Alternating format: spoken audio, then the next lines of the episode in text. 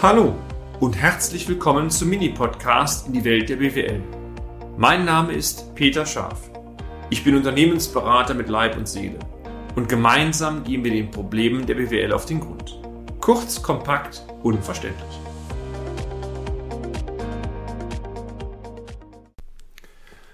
Ich freue mich, meine sehr verehrten Damen und Herren, dass Sie heute wieder bei uns sind. Mein Name ist Peter Scharf und wie immer möchte ich Sie durch eine kleine Reise der BWL bewegen. Heute geht es einmal mehr um das spannende Thema des Handelsunternehmens. Es ist immer wieder sehr faszinierend, so finde ich zumindest, wie leicht sich die Daten aus der Summen- und Saldenliste Ihres Unternehmens vergleichen bzw. verproben lassen. Sind Sie Händler? Und ist der Warenbestand und die Warenwirtschaft für Sie von essentieller Bedeutung? Genau dann, dann sind Sie bei diesem Beitrag wieder richtig. Erst kürzlich haben wir wieder Erfahrungen im aktuellen Mandat sammeln können, die unsere Probleme bzw. Tipps, die wir heute und in den weiteren Beiträgen vorstellen möchten, bestätigt haben. Die Warenwirtschaft bei diesem Mandanten funktionierte isoliert hervorragend. Punkt. Die Bestände waren gut strukturiert, gut sortiert, die Lieferfähigkeit war gegeben und die logistischen Herausforderungen waren perfekt vom Mandanten umgesetzt. Soweit, so gut. Dass aber mit diesen Daten auch betriebswirtschaftliche Fragestellungen beantwortet werden können, vor allem aber Weichen für die Unternehmenszukunft gestellt werden können, dies, dies war mal wieder mehr eine sehr neue Erkenntnis. Davon möchten wir heute berichten. Lassen Sie uns doch einmal mit einer sehr einfachen Denksportaufgabe beginnen. Nehmen wir einmal den Zeitraum Januar bis März eines Jahres. Betrachten wir doch die Position Umsatzerlöse. Sie erinnern sich noch, was Umsatz betriebswirtschaftlich ist? Sie lachen wahrscheinlich, stimmt's? Dachte ich mir. Umsatz ist nichts anderes als die gebuchten Ausgangsrechnungen ohne Umsatzsteuer, also die Nettoposition. Vernachlässigen wir einmal das Thema Boni und Rabatte. Was denken Sie? Wie groß darf die Abweichung sein, wenn Sie die Umsatzerlöse aus Ihren betriebswirtschaftlichen Auswertungen für den Zeitraum Januar bis März mit den Umsatzerlösen vergleichen, die Sie aus sämtlichen Kundenverbindungen oder auch Produktsparten in der gleichen Periode gewonnen haben? Na, haben Sie schon die Antwort? Geben Sie es zu. Und übrigens, überlegen Sie nicht so lange. Sie werden sich jetzt vermutlich fragen, was es denn da überhaupt zu überleben gibt? Tja, natürlich ist die Antwort total banal. Egal nach welchem Kriterium Sie bzw. man die Umsatzerlöse selektiert, die Summe sollte, wie kann es auch anders sein, in allen Fällen identisch sein. Kommen wir nun einmal zum konkreten Praxisbeispiel zurück. Die Selektion der Umsatzerlöse nach Kunden wich deutlich von der Selektion der Umsatzerlöse nach der betriebswirtschaftlichen Auswertung ab. Die Abweichung betrug über 10 Prozent. Heftig, oder finden Sie nicht? Eine Auswirkung der fakturierten Erlöse nach Produktgruppen bzw. Produkten war gar nicht möglich. Das ist insoweit verwunderlich, denn sämtliche Informationen waren ja in der Warenwirtschaft abgespeichert. Aber die Anforderungen an das System waren nie gestellt worden und die Software sah einen Export dieser Daten unter diesem Aspekt schlicht nicht vor.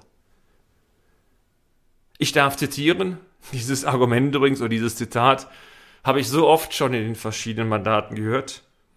Für Sie, sehr geehrter Herr Scharf, müssen wir die Daten erst zusammenstellen. Tja, welche Rückschlüsse können wir nun daraus ziehen? Auch hier, meine sehr verehrten Damen und Herren, die Antwort ist total simpel. Damit war klar, dass solche einfachen Verprobungen nie durchgeführt worden sind. Jedes System sollte ein in sich geschlossener Regelkreislauf sein, bei dem Abweichungen auch sehr schnell erkannt werden können. Lassen Sie mich, wie immer, dieses Beispiel bewertet Praxistipps umformen. Tipp 1.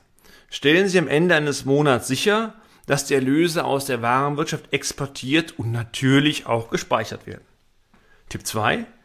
Nehmen Sie einen Export und eine Sicherung der Daten sowohl hinsichtlich einer Selektion der Umsatzerlöse nach Kunden, aber auch eine Selektion der Umsatzerlöse nach Produktgruppen vor. Tipp 3.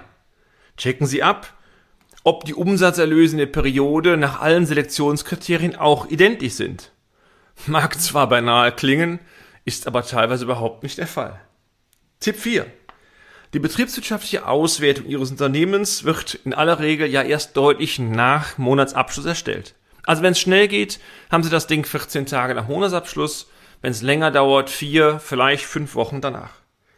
Vergleichen Sie unmittelbar, meine sehr verehrten Damen und Herren, nach Vorlage der BWA die dort ausgewiesenen Umsatzerlöse mit den von Ihnen bereits selektierten und vorher archivierten Beträgen. Tipp 5. Achten Sie darauf, dass die in der Summe- und Saldenliste Ihres Unternehmens aufgeführten Umsatzerlöse mit den selektierten Werten von Ihnen identisch sind.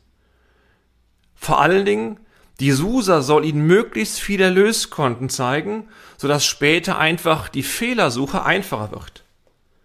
Beispielsweise ist es immer zielführend, wenn Sie zehn Erlöskonten haben und davon vier Konten genau die Summe der Bruttoerlöse ergeben, die Sie intern auch selektiert haben.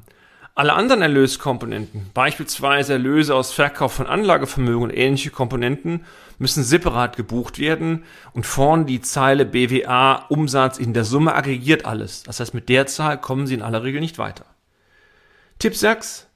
Da in der Summensalden auch andere ertragswirksame Komponenten im Umsatz verbucht werden, wie bereits ausgeführt, ist es zwingend notwendig, dass Sie sich vorher einmal mit Ihrer Buchhaltung oder Ihrer steuerlichen Begleitung abstimmen, in welche Konten was genau reingebucht wird.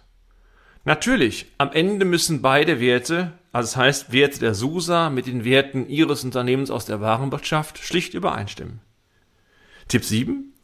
Bei einer erfolgreichen Abstimmung können Sie mit einem Blick die aus der Summen- und Saldenliste relevanten Erlöskonten selektieren und diese mit den internen Werten natürlich einfach abgleichen. Na, mal ehrlich, war das schwierig? Wohl kaum.